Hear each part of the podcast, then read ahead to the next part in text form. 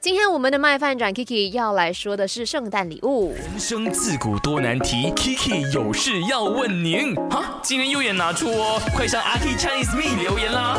大家纷纷都把这个礼物给拆了嘛。那今年呢，这个出席率最高的礼物是什么呢？刚刚 Jason 就说了香薰扩香、香薰蜡烛。我跟大家来说哈，在这两年呐，尤其是在去年，我总共收到了六个香薰蜡烛。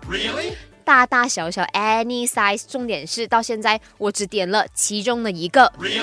你要知道香薰蜡烛的寿命很长的，而且我又不是。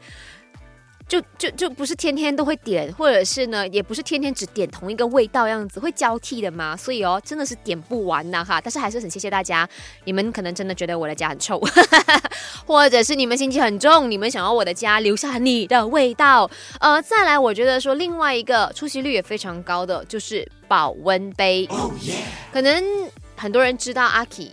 就是身体比较虚，然后又长期在这个空调的房间里头工作，需要喝热热温温的水。可是，啊，谢谢大家。因为你们都送了很多的保温杯给我，各种品牌 crossover，我的家柜子一打开都是保温杯，保温杯，保温杯。现在已经让我那种啊，我今天穿什么颜色的衣服，或者是啊，今天我要去哪里，应该用哪一个比较好呢？